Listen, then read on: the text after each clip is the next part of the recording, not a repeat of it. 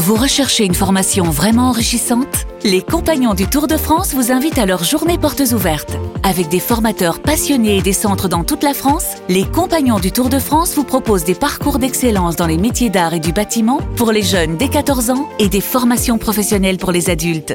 Pour connaître toutes les dates des portes ouvertes près de chez vous, rendez-vous sur compagnonsdutourdefrance.org.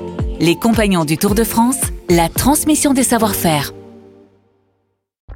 Vous écoutez RMC. 6h57, les histoires de Marguerite. les histoires de Marguerite.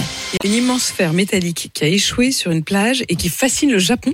Une mystérieuse boule de couleur beige, un peu rouillée, 1,5 mètre de diamètre trouvée il y a quelques semaines sur la plage d'Honshu, une ville de la côte pacifique, un objet toujours non identifié.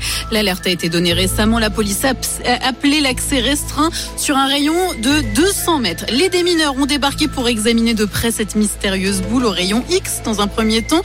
Ils ont pensé que c'était une mine flottante datant de la Seconde Guerre mondiale, mais non, rassurant, l'objet ne risque pas d'exploser puisqu'il serait creux à l'intérieur. Maintenant, c'est l'administration militaire qui est en charge du dossier plusieurs hypothèses. La plus probable et la moins fascinante forcément, il s'agit simplement d'une bouée qui permet d'amarrer les bateaux qui se seraient échoués sur la plage.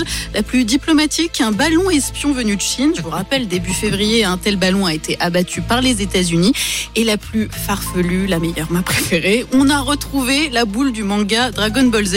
Ou mieux encore, ce sont les extraterrestres qui nous l'ont envoyé sur Terre. Ouais, si on a envie de rêver, on peut quoi. Oui, on peut. Et certains y croient dur comme fer. Ça stimule l'imagination de ceux qui croient aux ovnis, plus nombreux qu'on ne le pense. Au-delà de l'histoire de cette étrange sphère, un chiffre à vous donner. Euh, un Français sur dix euh, croit que les extraterrestres sont arrivés en 2023. Ça fait beaucoup.